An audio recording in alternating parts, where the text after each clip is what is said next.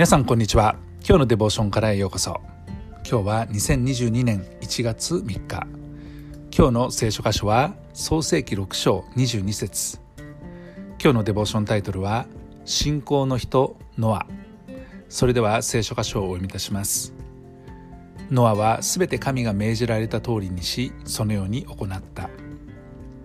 私はこの聖書箇所を読んで本当に驚きました。全て神が命じられた通りにしてそのように行うってことは本当に難しいことだからです。私が全て神に命じられたことをですねその通りに行えるかというとなかなかできない。それが正直な私の姿です。ある時神はノアにこのように言われました。全て肉なるものの終わりが私の前に来ようとしている。地は彼らのゆえに暴虐で満ちているからだ。見よ私は彼らを地と共に滅ぼし去る。あなたは自分のためにゴフェルの木で箱舟を作りなさい。箱舟に部屋を作り内と外にタールを塗りなさい。それを次のようにして作りなさい。箱舟の長さは300キュビト幅は50キュビト高さは30キュビト。箱舟の箱舟に天窓を作り上部から1キュビト以内に天窓を仕上げなさい。また箱舟の戸口をその側面に設け箱舟を1階と2階と3階に分けなさい。私は今命の息あるすべての肉なるものを天の下から滅ぼし去るために地上に大水を大洪水をもたらそうとしている。地上のすべてのものは死に絶える。しかし私はあなたと契約を結ぶ。あなたは息子たち妻それに息子たちの妻と共に箱舟に入りなさい。またすべての生き物すべての肉なるものの中からそれぞれ2匹ずつを箱舟に連れて入りあなたと共に生き残るようにしなさい。それらはオスとメスでなければならない。鳥は種類ごとに動物も種類ごとにまた地面を這うすべてのものも種類ごとにそれぞれ2匹ずつ生き残れるようあなたのところに来なければならない。あなたは食べられるあらゆるものから取って自分のところに集めあなたとそれらの動物のための食物としなさい。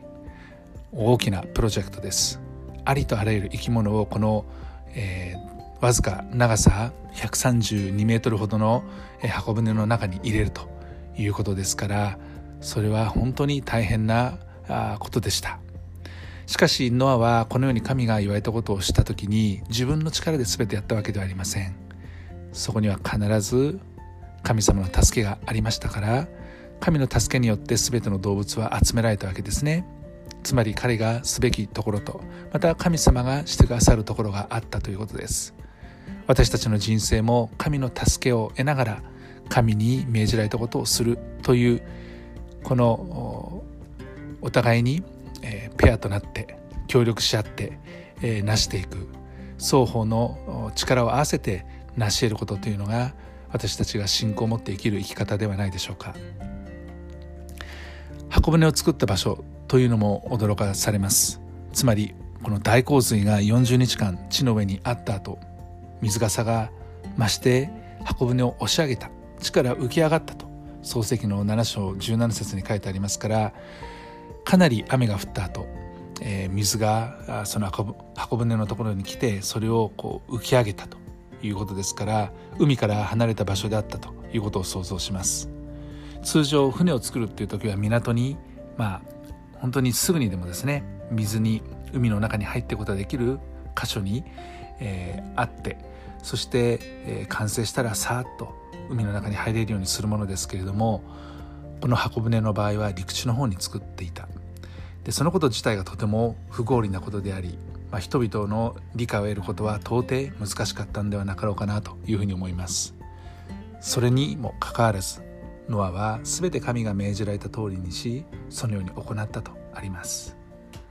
私たちも信仰を持って生きる時にある意味不合理に思えるようなことがあると思います。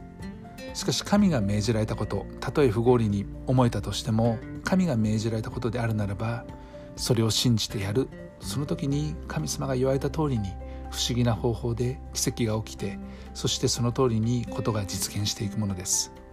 私たちはそのような不合理なふうに思える状況の中で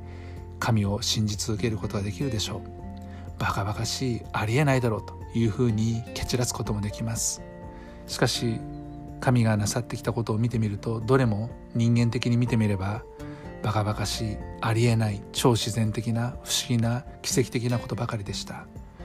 私たちはそのような神に仕えています。ぜひ皆さんの心の中に神がおられこの神を信じて歩んでいかれるよう心から願います。愛する天のお父様あなたの計画は偉大です。どうかあなたを信じ一歩踏み出して歩むことができますように。主イエス・キリストの皆によってアーメン今日も皆さんの歩みの上に神様の豊かな祝福がありますように。